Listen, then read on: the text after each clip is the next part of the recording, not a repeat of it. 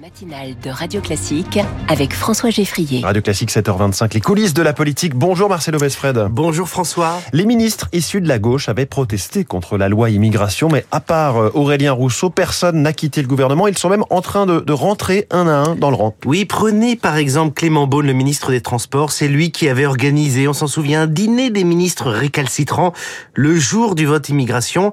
Il avait créé même une boucle WhatsApp surnommée Valeur. Oui, oui. Il a fait savoir que à l'époque, le texte issu de l'accord avec la droite ne lui convenait pas du tout. Eh bien, dans nos colonnes du Parisien ce matin, il revient pour la première fois sur cet épisode. J'assume, je le cite, qu'il y ait eu une mobilisation et une pression collective parce que beaucoup de choses nous paraissaient extrêmement dangereuses dans le texte tiré du Sénat.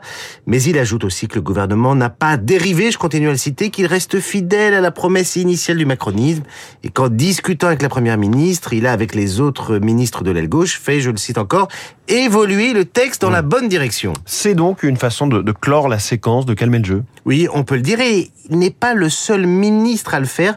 D'autres ministres envisagent des interviews du même acabit. Alors est-ce que ça veut dire, François, que leur désaccord est passé au moment de la dinde de Noël? Peu probable. Est-ce que le remaniement au cours n'expliquerait pas ces démonstrations de loyauté? Ça, ça me paraît un peu plus crédible pas sûr en tout cas que le président soit sensible à ces actes de contrition tardifs. Il pourrait même, selon les confidences des uns et des autres, faire payer cher à certains leur pas de côté. La ministre de la Culture, Rima Abdul Malak, est notamment sur la sellette. Elle s'est publiquement émue du texte sur l'immigration et elle a essuyé la foudre présidentielle à la télévision pour avoir évoqué une procédure disciplinaire de l'ordre de la Légion d'honneur contre Gérard euh, Depardieu à laquelle Emmanuel Macron, grand maître de l'ordre, est opposé. Le chef de l'État pourrait-il réduire euh, à la portion congrue l'aile gauche de son gouvernement? Alors ça, on pourra avoir la réponse d'ici le milieu de la semaine prochaine avec la formation du nouveau gouvernement. Si le président fait le ménage, ce serait en tout cas la fin du en même temps cette recherche disons-le, obsessionnelle de mmh. l'équilibre politique, surtout les idées comme les équipes.